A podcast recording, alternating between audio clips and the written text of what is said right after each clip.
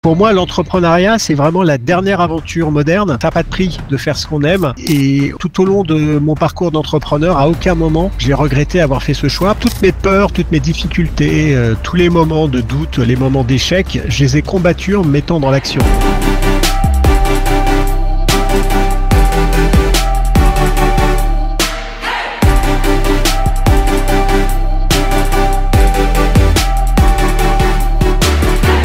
Il y avait vraiment que le Bitcoin. Hein. On parlait pas de la crypto, on parlait du Bitcoin. Et pour moi, c'était une double révolution. D'abord, une révolution technique qui permet euh, d'échanger des valeurs sur Internet de manière décentralisée. Je pense qu'un bon entrepreneur, c'est un entrepreneur qui est avant tout pragmatique, qui doit évidemment penser différemment. Un bon leader, c'est quelqu'un qui arrive à faire faire quelque chose à quelqu'un, non pas parce qu'il est contraint de le faire ou qu'il doit le faire parce qu'il a un salaire à la fin, mais parce qu'il a envie de le faire. En tout cas, ce qui est certain, c'est que si on veut aller vers une entreprise avec des associés, créer de grosses équipes, Hein, si on n'a pas cette envie de toute façon et cette notion de leadership euh, qui vient naturellement, ça va être très compliqué. Un solopreneur ne doit pas rester tout seul dans son coin et qu'il a tout à fait intérêt à rejoindre des communautés d'entrepreneurs. Hello les aventuriers, j'espère que vous allez bien. Je suis ravi d'être avec euh, Eric Larchevêque, que vous devez euh, sans doute connaître. Il est toujours dans l'émission Qui va être mon associé? C'est le fondateur de Ledger. Et j'ai eu la chance de le rencontrer il y a quelques semaines à son domaine proche de, de Viersement au domaine L'Archevêque pour une masterclass. Et du coup, on n'avait pas forcément le temps de, de réaliser un, un, podcast à ce moment-là. Donc, euh, on s'est dit qu'on ferait ça euh, un peu plus tard tranquillement. Donc, c'est parti. Salut Eric, enchanté. Salut Adrien. bon Eric, pour ceux du coup qui ne te connaîtraient pas, est-ce que déjà en quelques mots tu pourrais un peu te, te présenter? Et après on ira un peu plus en détail dans, dans le cœur de la conversation euh, bien sûr, Adrien. Donc, Eric euh, Larchevêque, 50 euh, ans. Je suis ingénieur en microélectronique, mais surtout entrepreneur. J'ai fondé ma première entreprise en 1996. Ça fait un certain temps. J'en ai fait une dizaine au total, dont Ledger, qui est le leader mondial des solutions de, sécurité, hein, qui est une 17e licorne française. Et je suis aussi investisseur, puisque je fais partie du, jury investisseur de l'émission Qui veut être mon associé. Là, c'est la quatrième saison qui est en cours de diffusion en ce moment sur, euh, sur M6. Et puis j'ai aussi des activités de, suivi euh, des, entrepreneurs, notamment euh, au domaine avec des, masterclass que je fais, puisque je donc, de tout mon parcours, j'ai eu pas mal d'expérience et aujourd'hui j'aime bien accompagner d'autres entrepreneurs et suivre d'autres aventures. Ok, ok, ok. Aventure d'ailleurs, c'est l'idée de ce podcast et justement c'est un thème qui me parle beaucoup parce que aventure. Euh... Bah, d'ailleurs pour toi, c'est, on peut dire ça, ça peut être intéressant. Qu'est-ce que ça représente pour toi euh, l'aventure? L'aventure, pour moi, c'est la découverte de choses que d'autres n'ont jamais découvert. Et on vient à une époque où euh, tout a été vu, tout, euh, tout a été exploré. C'est très, très difficile euh, d'aller sur des territoires inexplorés ou alors il faut aller dans, dans, dans l'espace, sur Mars. Et donc, c'est quand même assez compliqué. Et pour moi, l'entrepreneuriat, c'est vraiment la dernière aventure moderne. Et faire le parallèle entre entrepreneuriat et aventure me parle complètement parce que quand on crée un produit, quand on crée une entreprise, on lance un projet, on, part vraiment dans l'inconnu, on ne sait pas ce qui va se passer, on ne sait pas ce qui va nous arriver. Il va y avoir des hauts, des bas, des rebondissements, une véritable aventure. Et donc c'est pour ça vraiment que euh, j'adore l'entrepreneuriat. Ok, ouais, c'est hyper intéressant. D'ailleurs, ça matche très bien avec le, décor qui est, derrière toi. Il y a notamment, euh, je vois un bateau, euh, un, une personne euh, dans l'espace, enfin avec un, un, Oui, alors il y a des photos de la mission Apollo euh, sur sur la Lune. Il y a un bateau, alors le Titanic. Hein, pourtant, il y a, pas de message caché, mais oui, oui, un mélange entre oui, oui, de, l'aventure, de l'espace. c'est vrai que ça illustre bien ce qu'est un entrepreneur aujourd'hui. C'est un peu justement ce décor. Désolé pour la petite parenthèse, mais c'est c'est fait exprès justement. C'est parce que c'est c'est ça t'inspire un peu au quotidien ou? Oui, alors c'est parce que ça correspond, je pense, à, à, à ce qui m'anime, à, à, ce que j'aime, et euh, donc euh, je l'avais pas forcément vu comme ça. Je l'ai pas créé pour donner un, un, esprit aventurier, mais en tout cas, ce sont des euh, des, des, des, des, choses que j'aime bien et qui correspondent à, à mon caractère. Donc, euh, bah, si c'est l'aventure, bah, ça, ça doit être ça. C'est peut-être le sens caché de tout ça. J'aime bien faire des, des parallèles, peut-être un peu trop recherché des fois. Et euh, du coup, à partir de quel âge et qu'est-ce qui t'a donné envie d'entreprendre justement? À partir de quel moment, pas, pas un déclic, mais tu t'es dit, bah, c'est plus fait pour l'entrepreneuriat que euh, peut-être le salariat? Ah bah c'est très clair, c'est quand c'est lors de ma dernière année d'ingénieur en 1996 où on devait faire un stage de fin d'études. Moi, je suis ingénieur en microélectronique, donc euh, je ne pouvais faire mon stage que dans une grande entreprise qui possède euh, donc des laboratoires et toutes les ressources nécessaires pour fabriquer et, travailler sur la, fabrication de puces et de processeurs électroniques. Donc j'étais chez Philips Semiconductors et euh, en réalité, dès que je suis arrivé là-bas, je, me suis dit que c'était pas possible. Je, je, voyais tous ces ingénieurs au teint grisâtre qui avançaient comme tels des âmes en peine dans un énorme bâtiment euh, absolument euh, gris. Et je me dit, mais comment font-ils pour ne pas se pendre? Je, je, je me suis dit, je ne peux pas me projeter dans le futur en tant que salarié dans un grand groupe et, et c'est à ce moment-là où, en panique, euh, parce que mes études ne, me projetaient que vers ce grand, ce type de grandes entreprises, que je me suis dit à, je me suis mis à rechercher d'autres options, d'autres choses. Euh, je, je, je, voulais finalement être libre. Je voulais pas me sentir enfermé dans cette dans cette entreprise, et mais ça aurait pu être une autre. Et donc euh, c'est ça qui m'a amené euh, vers l'entrepreneuriat. À l'école, on nous avait jamais parlé d'entrepreneuriat. Je savais pas que c'était Enfin, je savais que ça existait, mais en tout cas, c'était pas une notion qui, qui avait été mis en avant ou autre. Et je avant, je m'étais jamais dit je serais entrepreneur. C'était pas quelque chose qui était euh, à la mode euh, et dont on parlait. Euh, et, donc c'est vraiment le rejet du salariat qui m'a amené vers l'entrepreneuriat.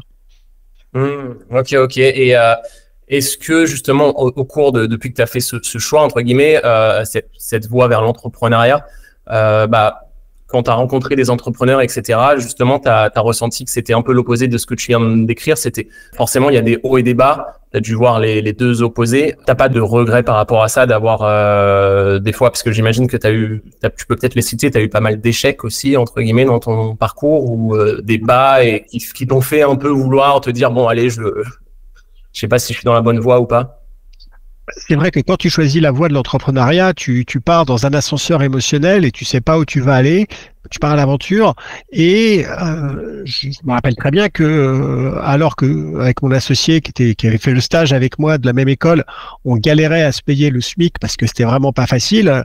À tous les autres copains qui étaient diplômés, eux étaient extrêmement bien payés euh, sur des postes d'ingénieurs dans des grands groupes. Pour autant, je savais que j'avais fait le bon choix parce que même si c'était difficile, même si chaque mois on devait remettre en jeu le chiffre d'affaires du mois prochain, qu'il fallait toujours trouver des nouveaux clients. On faisait ce qu'on voulait, on, était heureux et euh, même si on travaillait deux ou trois fois plus qu'eux et qu'on gagnait deux ou trois ou cinq fois moins qu'eux, on était aligné avec nos valeurs, avec notre objectif et, euh, et, ça, il n'y a rien, ça n'a pas de prix de faire ce qu'on aime. Et tout au long de mon parcours d'entrepreneur, à aucun moment j'ai regretté avoir fait ce choix parce que même s'il y a des moments très difficiles, même si parfois on crée des entreprises et que ça ne fonctionne pas, qu'il y a des constats d'échec et, qu'on se plante et qu'il faut repartir et recommencer, euh, il y a je n'ai jamais été autant heureux que lorsque je mettais un produit sur le marché, que je voyais l'usage, que je voyais les choses qui se passaient. C'était vraiment, euh, euh, on, vit pour ça, on vit pour ces moments.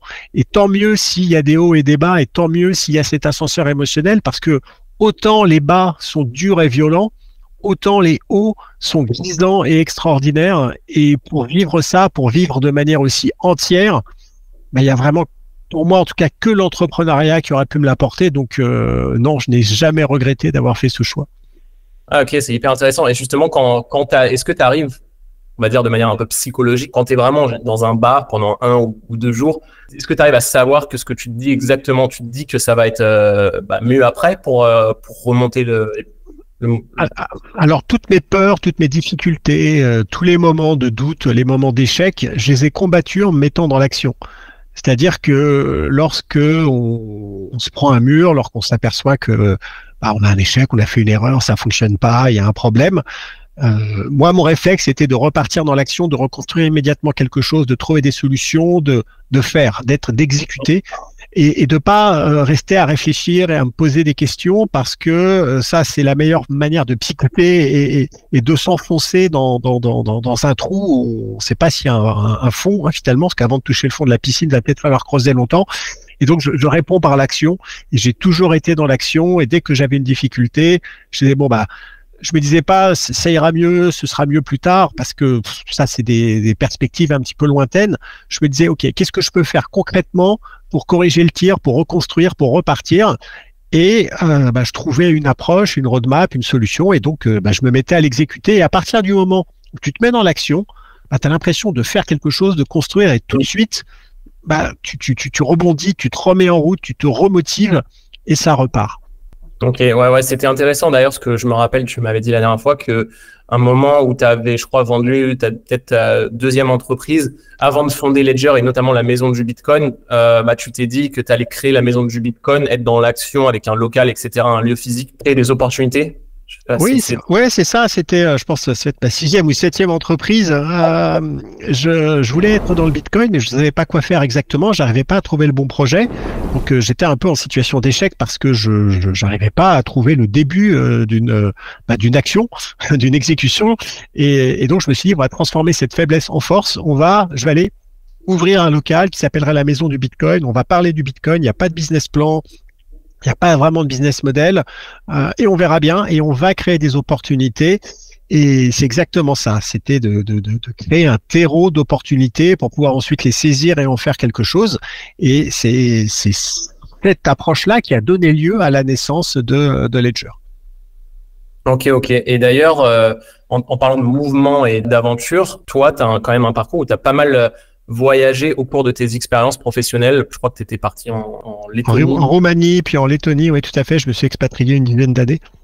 Et du coup, ce, enfin, euh, ces idées de partir en voyage et en expatriation, c'était, c'était quoi? C'était dans, le but d'un enrichissement euh, personnel? C'était, euh, enfin, est-ce que tu arrives à, faire le lien aussi avec l'entrepreneuriat justement? Ah, bien sûr, puisque j'ai, c'était des opportunités professionnelles, enfin, d'entrepreneurs qui se couplaient avec aussi une envie personnelle de changer d'air, de découvrir. Mais en tout cas, tous mes voyages, toutes mes décisions, euh, toutes mes aventures euh, ont pour point commun qu'elles sont euh, liées à un projet entrepreneurial. C'est-à-dire que jamais il me serait venu à l'idée de partir avec mon sac à dos en Patagonie pour explorer. Par contre, si à un moment j'avais une opportunité de créer un business là-bas, ben, j'y serais allé. Donc c'est vraiment l'aventure entrepreneuriale qui me porte. Et comme euh, ben, je suis ouvert à tout et que je me mets pas de limites et que euh, je, je, vois des opportunités partout, l'expatriation n'a pas été pour moi un frein et au contraire a été euh, une capacité supplémentaire d'aller encore plus loin, puisque ce qu'il y a de bien quand on arrive dans un pays qu'on connaît pas, c'est qu'on a l'impression que tout est possible. Et ça, c'est un biais extrêmement favorable, puisque même si c'est pareil, voire pire, euh, comme on le sait pas, eh bien, on se met pas de croyances limitantes, et donc on arrive et on fait des choses que normalement on n'aurait pas fait, euh, puisqu'on se serait soi-même limité. Donc le fait de, changer complètement d'environnement, euh, stimule la créativité et euh, stimule la capacité d'entreprendre. Ok, et d'ailleurs en parlant de créativité, est-ce que euh, c'est intéressant parce que il y a un peu de. Est-ce que tu penses que la créativité pour entreprendre, c'est vraiment quelque chose d'important et d'intéressant à développer au, au, début ou ça peut être euh, il y a deux approches différentes? Est-ce que tu penses que c'est mieux d'être créatif et mais ça peut je pense qu'il faut euh, je pense qu'un un bon entrepreneur c'est un entrepreneur qui est avant tout pragmatique euh, qui doit évidemment penser différemment et donc euh, d'une certaine façon avoir une dose de créativité mais quelqu'un qui serait trop créatif dans le sens artistique et qui aurait trop tendance à, à, à partir dans des réflexions et dans l'imaginaire euh, aura du mal à être dans l'action euh, et, le juge de paix dans l'entrepreneuriat, c'est l'action, c'est vraiment ça qui compte. Et, donc un bon entrepreneur, c'est quelqu'un avant tout qui est capable de faire et donc qui est pragmatique. Et il faut donc trouver le bon équilibre entre une capacité euh, d'exécution, d'action, et aussi euh, une forme de créativité qui va permettre d'approcher une problématique de façon nouvelle pour justement être différent et pour pouvoir aller trouver le succès là où d'autres avant se sont plantés. Donc bon, comme beaucoup de choses, c'est souvent une question d'équilibre. En tout cas, moi, je me considère pas comme un créatif. Euh, même si euh, je, je, je, peux avoir peut-être quelque part une âme d'artiste, j'en sais rien, je me suis jamais posé la question, euh, mais je me considère avant tout comme quelqu'un de très pragmatique et, et c'est ce qui a toujours fait ma force d'être vraiment dans l'action et dans l'exécution et pas trop dans euh, la, la, la, réflexion et l'imaginaire. Est-ce que dans tous tes projets entrepreneuriaux, est-ce que vous avez ça toujours, as toujours entrepris en, en équipe ou euh, avec des associés cofondateurs ou t'étais, euh, ça t'est arrivé d'être tout seul? Et si t'es, quand tu étais en équipe, est-ce que tu étais euh, plutôt, on va dire, un peu le, le, leader et justement celui qui était dans l'action pour, pour initier le projet et le, le faire avancer? Ou comment tu te positionnes par rapport à ça? Je fais partie de ceux qui pensent que l'entrepreneuriat euh, se fait le mieux à plusieurs. Donc j'ai toujours eu des associés, j'ai jamais voulu entreprendre seul parce que je sais à quel point c'est difficile et ma force justement au-delà de l'action et, au-delà de ma capacité euh, d'exécuter, de, de, de, faire, de coder, de construire, de faire des produits, etc., j'ai, euh, et ça je l'ai découvert sur le tard, et je ne le savais pas forcément en tout cas avant, euh, j'ai une bonne capacité de leadership, c'est-à-dire de, de pouvoir rassembler des personnes autour d'un projet et de les faire avancer dans euh, la bonne direction avec euh, l'état d'esprit qui soit le meilleur possible, l'engagement le meilleur possible, la meilleure confiance possible. Et ces capacités de leader, en tout cas, ont été un des éléments, je pense, euh, importants dans la réussite de Ledger, par exemple, puisque nous étions huit cofondateurs, trois entreprises qui ont fusionné euh, avec huit personnes différentes, trois CEO, il en reste plus qu'un. Enfin bon, c'est sur le papier, ça a tout pour foirer. Pour autant, ça a bien fonctionné et je pense que euh, clairement mes capacités de leader, puisque j'avais ce, ce, rôle, euh, a aidé à permettre euh, à la mayonnaise de, de prendre. Et, et, et c'est un, un, un, des éléments essentiels euh, du bon entrepreneur d'avoir cette capacité à s'entourer. Et du reste, lorsque j'ai créé ma première entreprise, que je connaissais rien à l'entrepreneuriat et que je suis allé à la Fnac pour trouver des bouquins et lire, euh, enfin essayer de comprendre. La, la, la, première chose sur laquelle je suis tombé en ouvrant mon premier bouquin, c'est savoir diriger, c'est savoir s'entourer. Et ça, c'est vraiment le conseil, le premier et le seul conseil, je pense, que j'ai pris sur l'entrepreneuriat, qui a toujours guidé euh, mes choix de vie. Et donc, clairement, pour moi, un bon entrepreneur, c'est aussi quelqu'un qui sait s'entourer. Mais justement, il y a deux, il y a deux. Enfin, est-ce que tu penses que c'est, enfin, c'est simple, c'est aussi simple de bien s'entourer si on n'est pas forcément de base ou de nature un bon leader Là, je sais pas. La, la, la capacité d'entourer, de bien s'entourer, c'est la capacité aussi de convaincre et d'emmener des gens sur un projet euh, commun. Et, et, donc, effectivement, ça correspond à la définition d'un bon leader. Euh, un bon leader, c'est quelqu'un qui arrive à, à, faire faire quelque chose à quelqu'un, euh, non pas parce qu'il est contraint de le faire ou qu'il doit le faire parce qu'il a un salaire à la fin, mais parce qu'il a envie de le faire, parce qu'il se sent investi d'une mission, qu'il croit à cette mission, qu'il est content de le faire et participer. Et donc, certes, évidemment qu'à la fin, il a un salaire, mais euh, c'est cet élément-là qui permettent de, créer des équipes et euh, de faire en sorte que euh, ça fonctionne. Et pour embarquer aussi des associés ou des partenaires donc sur sur un projet, il faut avoir cette capacité de, de convaincre, pareil pour arriver à lever des fonds. Et donc la capacité de leadership, elle est essentielle, mais il faut aussi savoir qu'un leader, c'est pas forcément quelqu'un qui, qui, qui sait qu'il est un bon leader. Il n'y a, a pas d'école du leadership. Je, moi, je me suis dit, c'est vraiment sur le tard que j'ai compris que j'étais un leader. C'est-à-dire que euh, pendant toutes les années où j'ai entrepris, jamais la, notion de leadership m'était venue à l'esprit, ni non plus de manager. Moi, on me demandait est-ce que tu manages tes équipes? J'ai dit je comprends pas la question que tu me poses. Je sais pas ce que c'est qu'un manager. Donc, euh, même si on n'a pas cette théorie, même si on n'a pas fait des études de leadership ou de management, en réalité, à partir du moment, je pense, on est quelqu'un qui est normal, qui peut amener du bon sens, qui considère les autres comme des êtres humains normaux euh, et qui va pas utiliser sa position comme un élément euh, pour pouvoir prendre le contrôle, mais qui au contraire va être à l'écoute, donner la confiance et aider euh, les autres avec en leur donnant le meilleur engagement possible. Bah, finalement, ça fonctionne. Donc je pense qu'un être un bon leader, c'est pas si compliqué que ça. Je pense que c'est juste se comporter comme un être humain normal, de respecter les autres, et puis aussi d'avoir une vision qu'on est capable de partager et d'articuler pour que les autres puissent la comprendre et se mettre derrière. Euh, donc, euh, si en tout cas on n'a pas ça, ça va être difficile d'être un entrepreneur, en tout cas dans un contexte de d'association, de créer des équipes. Euh, on pourra peut-être être un bon solopreneur euh, et réussir à faire sa boîte dans son coin euh, et, réussir. Hein. C'est pas, c'est on, on peut très bien réussir en étant tout seul. Mais en tout cas, ce qui est certain, c'est que si on veut aller vers une, entreprise avec des associés, créer de grosses équipes, hein, si on n'a pas cette, cette envie de toute façon et cette notion de leadership euh, qui vient naturellement, ça va être très compliqué.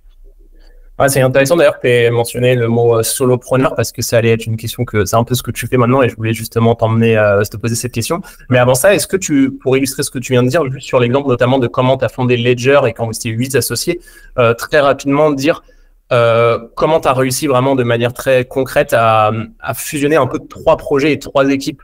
Parce que moi, je t'avais posé quand on s'est vu la dernière fois la même question sur euh, et, fusionner plusieurs projets en même temps. Comment tu t'y es pris et comment tu t'es dit euh, euh, ouais, ça, on va être plus fort à travailler ensemble que séparément. Quoi. Alors, ça a été assez simple en réalité. Euh, donc, évidemment, d'abord, j'avais croisé la route euh, de deux entreprises. Il y avait BT Chip qui venait de la carte à puce et Chronocoin qui vendait des bitcoins par, euh, par la poste.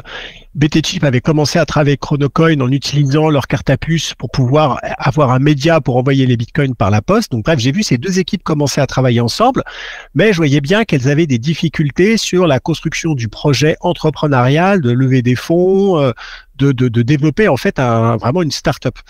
Et j'ai vu une opportunité de se dire, en fait, on est assez complémentaires et, on pourrait travailler ensemble. Et donc concrètement, ce que j'ai fait, c'est que j'ai réuni tout le monde à la maison du Bitcoin un samedi de juillet 2014 et j'ai exposé mon plan. Je leur ai dit voilà, vous êtes là parce que je pense qu'on peut travailler ensemble. Euh, on a la capacité de construire un projet commun qui serait le leader mondial des solutions de sécurité pour crypto actifs. On va appeler ça Ledger toi tu vas faire ça, toi tu vas faire ça, toi tu vas faire ça.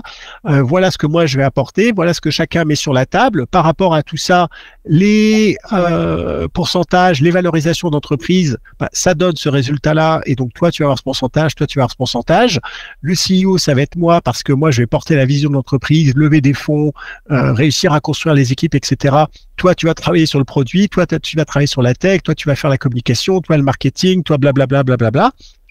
Et donc en fait, j'ai j'ai amené et présenté un projet, alors évidemment qui a été discuté et ça, ça s'est enrichi des discussions, mais au final, au bout de deux heures, on était tous d'accord et on s'est tous tapé dans la main euh, parce que je pense que le projet que j'avais amené euh, correspondait à la réalité factuelle euh, et j'ai pas essayé de, de, de tirer la, la, couverture plus à moi qu'à un autre euh, et, et, je pense qu'on a j'ai proposé quelque chose de faire. Chacun s'y est retrouvé et ça a été assez naturel. Et euh, donc ensuite, on a fait tous les papiers, la fusion, euh, les trucs. Mais le, plus important, c'était que chacun adhère à ce projet, que euh, chacun aussi accepte qu'il y a un CEO qui soit moi, et puisqu'avant il y avait trois CEO, donc il fallait qu'ils acceptent qu'ils se mettent en retraite d'une certaine façon.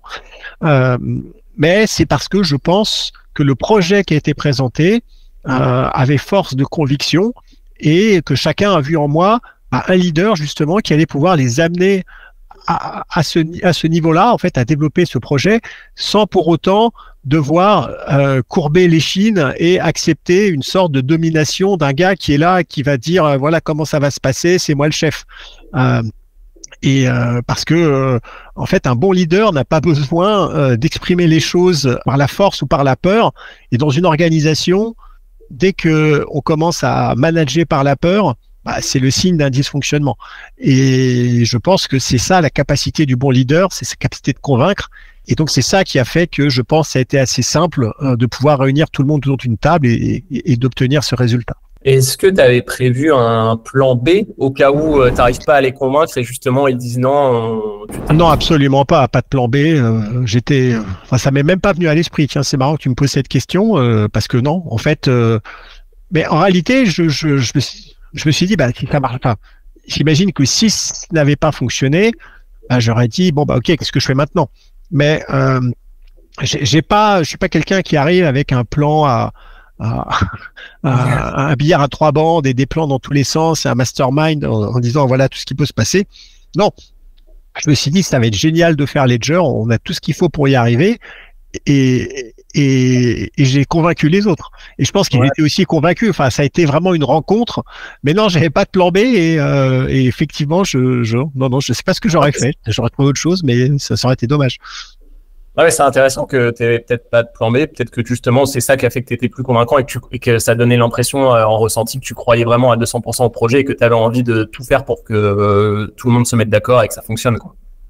Oui, exactement. J'avais pas du tout d'alternative parce que pour moi, le projet que je présentais correspondait à vraiment au, meilleur projet possible avec euh, toutes les ressources et toutes les personnes qu'on avait autour de la table. Et euh, sinon, tout à l'heure, du coup, tu as, mentionné le mot euh, solopreneur. là, on voit d'ailleurs, bah, du coup, que tu es dans ton bureau, tu es presque un, on va pas dire un nomade digital, mais un, remote digital. Si je me trompe pas, tu travailles beaucoup plus maintenant un peu comme un format solopreneur avec notamment les masterclass euh, que tu lui donnes, etc.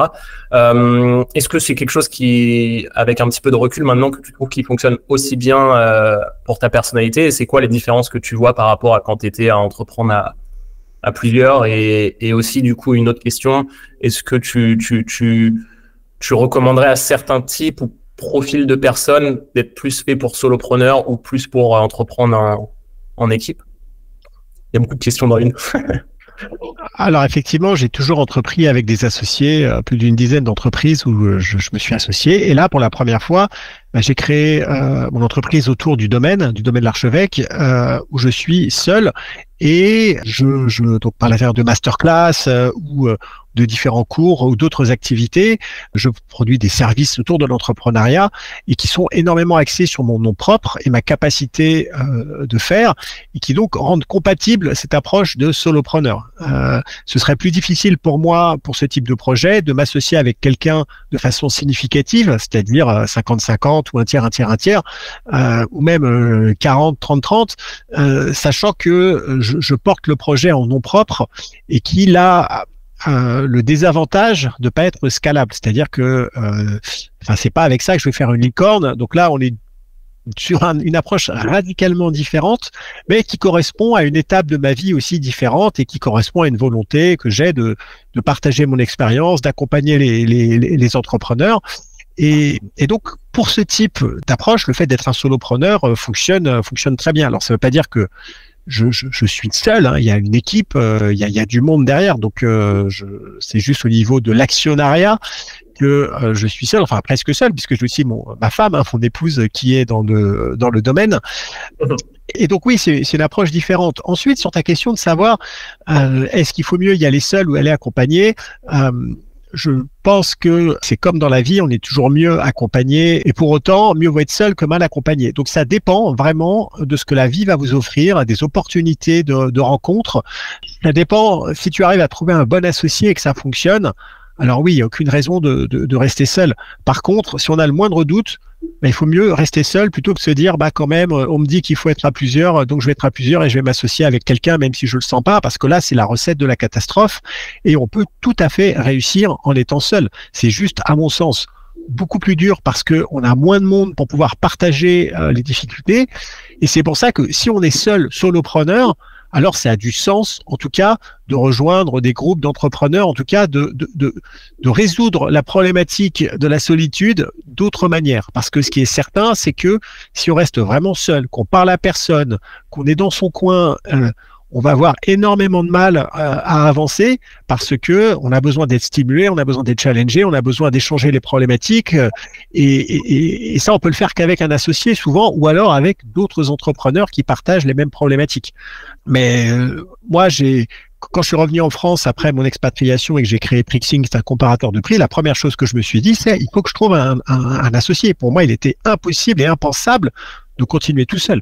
Donc je suis parti dans la quête d'un associé et donc il faut aller sortir, rencontrer du monde, parler, échanger. Puis à un moment, euh, la vie fait que euh, elle crée des opportunités. Exactement comme si tu dis bah je veux me marier. Bon bah il faut sortir, il faut parler avec du monde. Puis des fois, euh, bah, si on n'est pas sûr, on va pas se marier, on va rester seul parce que sinon ce serait faire une énorme connerie. Donc je pense que c'est du bon sens et qu'il n'y a pas vraiment de profil type. je sais pas s'il y a des gens qui sont faits pour pour être solopreneur et d'autres pour être avec des associés. Ça dépend des opportunités, ça dépend de ce que la vie va vous présenter. Il faut savoir saisir les opportunités, ça c'est sûr. Et euh, par contre, quand il y a un doute, il n'y a pas de doute, euh, mieux vaut rester seul. Si tu t'associes pas de façon euh, capitalistique, mais par exemple deux solopreneurs qui voudraient, on va dire plutôt faire un, partenariat ou collaborer ensemble. On imagine, toi, tu donnes des masterclass sur l'entrepreneuriat et quelqu'un d'autre donne des masterclass sur le développement personnel. Comment est-ce que est-ce que tu penses que un peu comme ce que tu disais tout à l'heure, faire un genre de collectif de solopreneurs qui se partagent entre eux des bah, des bonnes pratiques et aussi euh, une certaine euh, communauté, on va dire. Est-ce que tu penses que c'est quelque chose de possible? Est-ce que tu auras des conseils sur comment euh, mettre en place ce type de partenariat, par exemple? Vu qu'il y a, Ouais, ben effectivement, là ce que tu décris, ça, souvent on appelle ça un mastermind, c'est-à-dire ce sont des entrepreneurs qui se réunissent en groupe pour échanger un petit peu leurs leur problématiques, se challenger les uns les autres et donc euh, permettre d'être plus forts ensemble euh, et d'aller plus loin. Et là, il y a des groupes en ligne, il y a des solutions. Bah, c'est un peu ce quand les gens qui viennent dans mes masterclass, finalement, ils interagissent entre eux. Il y a un peu ce mastermind qui se crée. Et ça, je pense que c'est des bonnes pratiques, en tout cas quand on est un solopreneur, de pas rester seul et de rejoindre bah, des cercles d'entrepreneurs, de rejoindre des communautés. Et après, quand tu parles vraiment de se dire bah tiens euh, moi je fais ci toi tu fais ça travaillons ensemble. Là on est dans du partenariat et du business plus classique. C'est un contrat euh, et puis à un moment ça se fait à un moment ça se fait plus et chacun continue son chemin.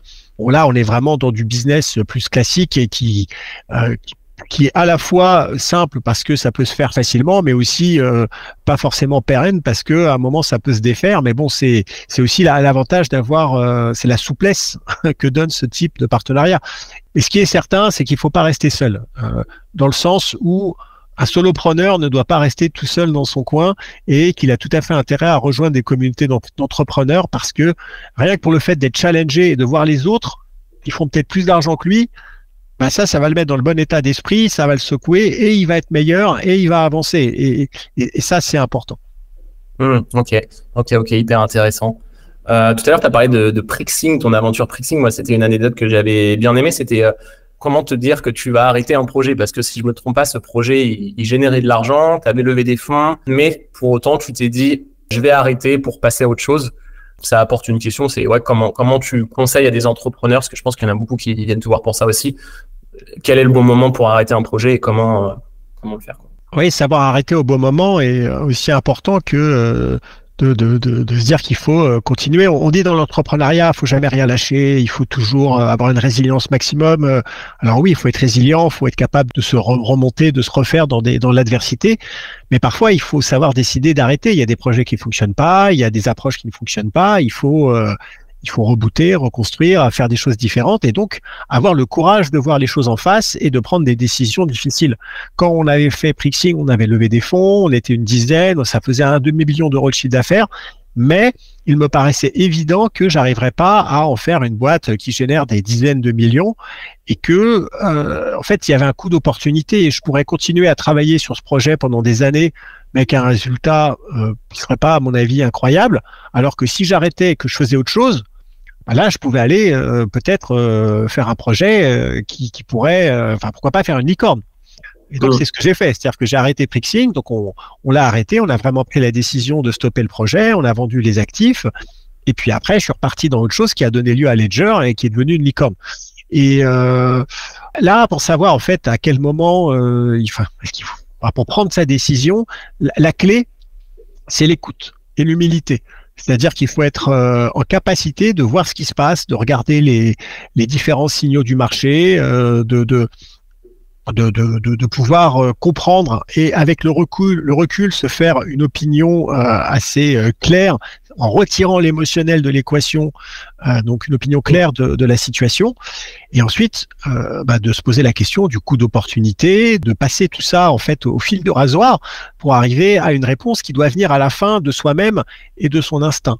Mais pour arriver là et être en capacité de prendre cette décision, il faut pouvoir voir la situation, et donc avoir l'humilité de se poser les bonnes questions, avoir l'humilité de prendre du recul, avoir l'humilité d'écouter, et puis ensuite euh, avoir le courage nécessaire de des fois poser les, bonnes questions sur la table. Ok, ok, très intéressant. Euh, là, récemment, enfin avec tes masterclass, etc., tu as rencontré beaucoup d'entrepreneurs. Est-ce que tu arrives à faire une petite analyse et euh, on va dire les deux questions ou problématiques qui te reviennent le plus et les réponses que tu y donnes? Alors, il y a une problématique qui revient toujours. En fait, il y a, il y a deux sujets. Il y a le premier sujet qui est vraiment euh, le mindset, l'état d'esprit. C'est-à-dire qu'il y a beaucoup d'entrepreneurs qui arrivent et qui sont persuadés d'avoir un truc génial. Et quand ils repartent, ils disent, en fait, non, je pourrais faire dix fois plus.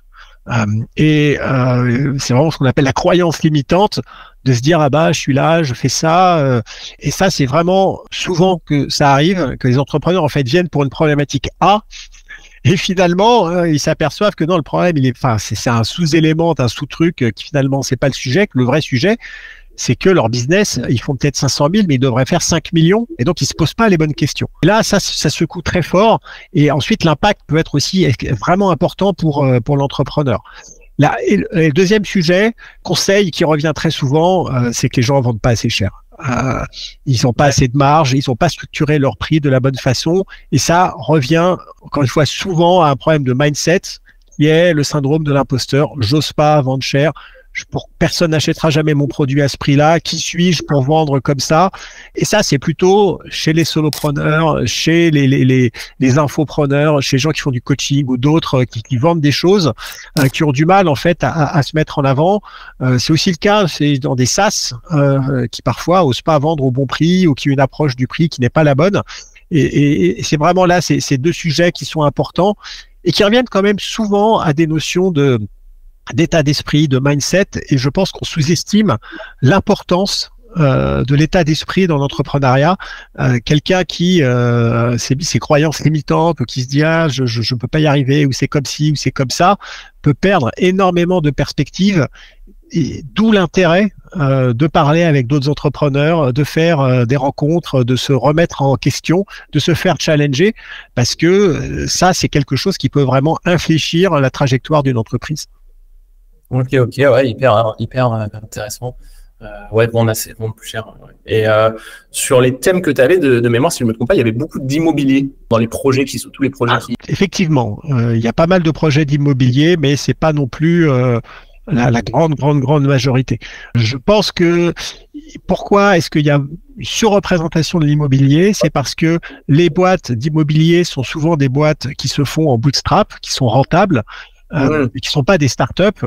Et dans l'univers, euh, justement dans l'état d'esprit, l'état d'esprit des gens qui font des startups, c'est pas d'aller chercher de l'aide, c'est pas d'aller dans des masterclass, c'est pas d'aller dans des masterminds, alors que ceux, c'est pas d'investir sur eux-mêmes en fait, alors que ceux qui ont des PME rentables, des solopreneurs euh, sur des business rentables dès le début et dont l'immobilier fait partie, ils ont plus cet état d'esprit euh, d'aller investir sur eux-mêmes, sur leur boîte, de se remettre en question et donc d'aller dans des masterclass euh, et, et, ce qui fait qu'on on va retrouver cette prépondérance de l'immobilier euh, dans les masterclass. Mais c'est, je pense que tu avais un peu aussi une anomalie statistique sur ta masterclass parce que c'était pas surreprésenté à ce point-là.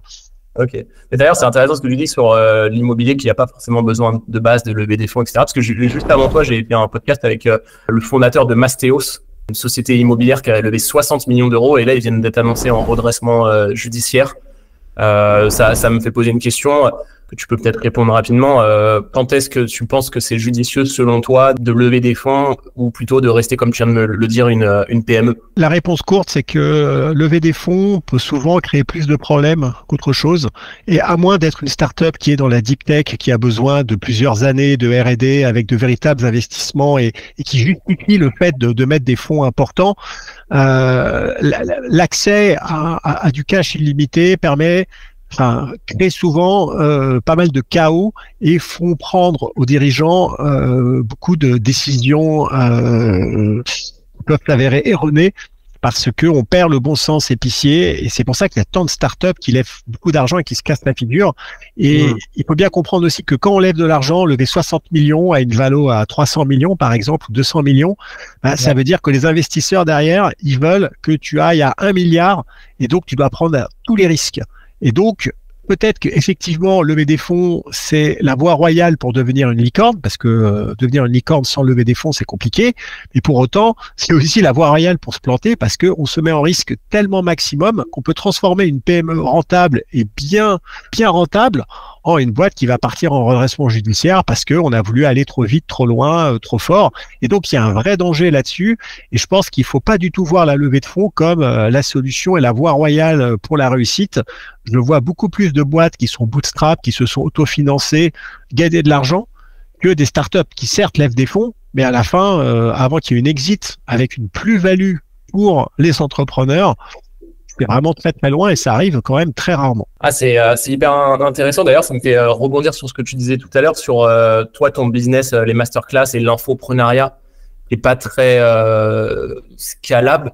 Mais j'ai regardé justement dans le classement un peu des, fortunes. Je crois, il y a, en fait, il y a beaucoup d'organismes de formation qui vendent des formations B2B à des écoles ou des programmes d'alternance avec des CPF ou certifications à Calliope, etc. Est-ce que tu penses que tu peux commencer en bootstrapant comme un infopreneur qui va vendre du coaching ou des formations mais ensuite scaler en te transformant en organisme de formation oui, bien sûr. Ce qui est important, quand tu commences au début, tu commences avec ton nom, avec toi-même, et donc c'est pour ça que c'est pas scalable, et c'est pour ça que là, ce que je fais moi en masterclass, c'est pas scalable parce que je peux pas multiplier. Mais ensuite, bien évidemment, qu'on peut passer à un niveau supérieur en transformant quelque part son nom en une méthode qui peut être enseignée par d'autres personnes, par exemple, en faisant euh, du revenu passif avec des masterclass en ligne qui peuvent être vendus des centaines et des milliers de fois, en créant tout un réseau de personnes qui vont faire des formations, qui vont expliquer et qui vont peut-être diluer la marque de la personne en quelque chose de plus large. C'est-à-dire qu'on c'est plus représenté par une personne en particulier, mais par euh, une, une, marque. On peut prendre l'exemple de David Laroche, euh, qui est quelqu'un qui fait beaucoup de coaching. Maintenant, il a sa boîte qui s'appelle Paradox, et c'est Paradox qu'il essaye de pousser avec d'autres personnes, parce que sinon, euh, il aura du mal. Et pareil pour des gens comme Max Piccinini, qui aussi essaient de pousser d'autres personnes pour scaler. En fait, toutes ces personnes qui ont construit un business autour de leur nom, et de leur image, euh, et ce qui est très bien au début, et ce qui on peut aller assez loin comme ça, mais pour aller encore plus loin, bah, ils sont obligés de passer à, des niveaux différents et faire rentrer du monde et donc se transformer, oui, euh, en organisme de formation avec des méthodes, avec des approches qui elles sont euh, complètement scalables. Et toi, tu as une idée si pour à l'instant T, c'est quelque chose qui pourra être intéressant ou pour le moment, tu te poses pas la question et tu es un peu dans le moment présent oui, ça m'intéresse euh, parce que évidemment, comme tout business, on a toujours envie de faire mieux et donc euh, je vais lancer dans quelques jours mon cercle d'entrepreneurs où on aura la possibilité en ligne de pouvoir euh, participer à des workshops, de faire des choses pour avoir une plus grande scalabilité et aussi toucher plus de monde. Donc bien sûr que ça fait partie des réflexions que j'ai comme tout entrepreneur. Où on se dit on fait quelque chose et on veut le faire grandir. Donc ça, ça c'est une aventure qui ne s'arrête jamais. Ok, euh, je, me crois qu'on arrive bientôt à la fin de l'échange. Le, début, c'est pas de prendre trop ton temps. Euh, juste, euh, est-ce que tu as une petite question un peu que j'aime, euh, ta routine au quotidien, tes méthodes de productivité, comment tu t'y prends un peu, voilà, et aussi en termes de passion extra-professionnelle, voilà, Alors j'ai pas de routine, absolument pas, à part me lever. Et je pense que ça sert à rien d'essayer de prendre des routines des autres parce que ce qui compte c'est de s'écouter soi-même et, et, de faire comme bon vous semble. Et en tout cas pour réussir, on n'est pas obligé d'avoir des routines. Ça c'est certain. Après moi, ma seule routine c'est d'être dans l'action. Je suis quelqu'un de très pragmatique et qui est tout le temps dans l'action. Je suis tout le temps en inbox zéro. Dès qu'il y a un truc, je le fais tout de suite. Donc en matière de productivité, j'ai tendance à toujours prendre les tâches les plus chiantes et les faire en premier pour diminuer ma charge mentale. C'est-à-dire que la manière dont je fonctionne, c'est limiter ma charge mentale et donc me débarrasser des trucs euh, pénibles le plus rapidement possible. Et donc, euh, c'est pour cette raison que je réponds très rapidement aux mails, que je suis en inbox zéro, que je traite tout et que j'ai cette capacité de pouvoir avancer rapidement et euh, de pas traîner des trucs qui après grossissent, grossissent et, viennent prendre de, prendre de la place. Donc, ça, c'est pour moi, en fait, en, en méthode de travail, la partie la plus essentielle, naturellement extrêmement réactif et de tout traiter très vite et de rien. Moi, j'ai pas de liste de tâches, j'ai pas de to-do list, euh, j'ai pas, j'ai rien. Parce que dès que j'ai un truc, je le fais. Euh, alors évidemment, je peux pas tout faire dans la seconde, donc euh, il y a des trucs que je vais faire un petit peu plus tard, mais je prends jamais de notes, j'ai rien. En fait, en matière de productivité, j'ai juste mon agenda parce que ça, j'ai pas le choix. Je suis obligé de savoir ce que je vais faire. Mais le truc, le reste du temps, j'ai rien, zéro. Je prends jamais de notes, j'ai pas de rien du tout. Euh, et j'ai pas une mémoire incroyable. Donc euh, c'est juste que comme je traîne rien, bah, j'ai rien, j'ai pas besoin de prendre de notes, quoi. Et donc euh, tout reste simple. c'est super intéressant parce que d'ailleurs la charge mentale c'est quelque chose qu'on voit de énormément dans les dans les entrepreneurs, etc. Mais par exemple si tu pars en, vacances, etc. Est-ce que tu t'accordes quand même des moments de déconnexion totale où tu vas rien faire pendant quelques jours et même écoute traiter ta ton inbox ou non, non, jamais. Je, je, alors, il faut jamais dire jamais, mais en vacances, il me faut un truc Wi-Fi. Je, je dis pas que jamais je déconnecterai, puis ça dépend de tes mais non, non, non, non, non, non, non, c'est pas possible. J'ai pas envie en fait. Euh, et moi, ça me dérange pas euh, d'être. Euh, ouais, ouais, ouais. Mais, mais on peut pas être entrepreneur et puis euh, se déconnecter. Alors, on peut peut-être se déconnecter une semaine. Euh, tu vois, je vais pas faire de généralité et donner dire qu'il faut jamais se déconnecter parce que c'est pas vrai. Mais en tout cas, moi, je me sentirais pas mieux en, me déconnectant complètement euh, parce que justement, le, j'arrive à gérer assez bien les choses. J'ai pas de charge mentale euh, et, je dors très bien. Donc, j'ai pas de stress. tout va bien. Donc, euh, en tout cas maintenant, euh, mais ouais, ouais, j'ai pas ce besoin de déconnexion. Mais d'un autre côté, j'habite euh, en Sologne, dans, la forêt. Enfin, c'est tranquille. Je suis entouré de j'ai tout ce qu'il faut pour quand même euh, bien prendre du recul et je suis pas dans une vie stressante euh, parisienne comme j'ai pu l'être, comme j'ai pu l'avoir avant. Donc c'est plus facile pour moi d'avoir ce discours. C'est le moment de déconnexion, c'est en, coupant du bois dans la forêt. ouais, c'est ça exactement. Et, et, tu me demandais si j'avais des hobbies. Non, non, non. J'aime bien faire du Lego euh, de temps en temps, mais en fait, je prends pas le temps de le faire. J'aime bien écouter des livres que je ah, veux lire en audio, ouais, ouais, tout à fait. J'aime bien parce que quand je suis en voiture, bah, j'aime bien écouter des livres euh, ou le soir avant de m'endormir. Euh, ça, ça, ça, ça, ça fait du bien, ça m'endort bien. Mais sinon, j'ai pas de hobby euh, et j'en ai jamais eu. Et je pense pas qu'avoir un hobby soit compatible avec le métier d'entrepreneur parce que c'est entreprendre qui est mon hobby en fait. Et donc, euh, j'ai pas de, je suis complètement aligné avec ce que je fais et, et donc il n'y a pas la place pour un hobby parce que si j'ai pas, j'en ai pas besoin. Ok, ouais, c'est intéressant. Ouais, mais d'ailleurs, est-ce que thème dans ton hobby dans l'entrepreneuriat, c'est le fait d'être dans l'action et de, et de faire quelque chose, de construire quelque chose, mais pas forcément euh, entreprendre ta passion. Parce qu'on dit souvent qu'il faut justement euh, trouver un projet qui est une passion pour entreprendre. Moi, j'ai jamais entrepris mes passions parce que j'ai jamais eu de passion. Euh, ce qui m'intéresse, oui, c'est de construire des projets, de leur faire prendre forme, d'être dans l'action, de les mettre sur le marché, de voir si ça se vend, d'essayer de trouver des stratégies. C'est ça ce qui m'intéresse. Et après, peu importe le sujet. Et c'est pour ça que dans mon parcours euh, qui est assez éclectique, j'ai fait énormément de choses différentes euh, parce qu'il y a le seul point commun, c'est le fait de faire et d'être entrepreneur. Mais sinon, j'ai en réalité, j'ai pas de passion, j'ai aucune passion. Ok, ok, ok. Hyper intéressant. Euh, une question que j'aime bien poser à la fin de mes, de mes podcasts. Mon livre s'appelle Financer ses rêves d'aventure. Donc là, tu as, défini l'aventure au tout début. Mais sinon, un grand rêve pour toi que, que tu aimerais avoir dans les, pour les prochaines années? Est-ce que tu en as qui te viennent à l'idée ou, non. Ou un, ou un regret que tu aimerais ne pas avoir euh... Ah non, ça, j'ai aucun regret. J'ai peut-être des remords, mais aucun regret. Et non, j'ai pas de rêve. Euh... Enfin, non, parce que de toute façon, je, je vis vraiment dans l'instant présent et je me projette assez rarement. Et non, j'ai pas de rêve. Bon, ça paraît con à dire, mais évidemment, je souhaite le bonheur pour ma famille, les trucs. Enfin, t'as tous les trucs bateaux que je pourrais dire, mais c'est pas ça sert à rien. Euh, je j'ai pas de rêve parce que de toute façon, je fais ce que je fais, ce que j'aime, tu vois. Et c'est en fait, je vis mon rêve. Voilà, je, je suis dedans et, et ça me va et ça me va parfaitement et, et je suis libre, tu vois. Et euh, moi aussi, j'ai écrit un bouquin. Je te montrerai, s'appelle euh, Entreprendre pour être libre. Et, euh, et voilà, je suis libre. Euh, et, D'ailleurs, il, il, sort le 17 janvier, ouais, ouais. en même temps qu'il veut être mon associé. Ah bah top, top, top. Hâte de le lire. Et c'est quoi la liberté pour toi d'ailleurs On peut finir. Ça peut être le mot de la fin justement. pour moi, la liberté, c'est le fait de faire ce que j'aime et ce que je veux. Tout hmm. simplement. Ok. Bon bah hyper hyper intéressant. Hein. Euh, je sais pas s'il y a quelque chose d'autre que tu veux partager euh, auprès des personnes qui nous écoutent ou même un conseil ou des peu importe des un mot de la fin, on va dire bah, Le mot de la fin, c'est que les conseils que je peux donner aux entrepreneurs, c'est vraiment d'être dans l'action et d'arrêter de réfléchir, de pas rêver sa vie, mais euh, de, de, la vivre pour de vrai, et donc de faire les choses.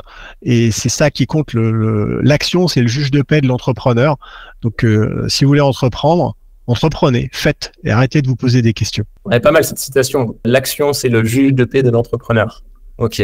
Top. Bon, bah, super intéressant. Bah, merci, merci beaucoup pour, euh, pour ton temps. Je t'en prie, merci et hâte de revenir au domaine quand le, spa sera construit. Ouais, en septembre, à partir de septembre, normalement. ok.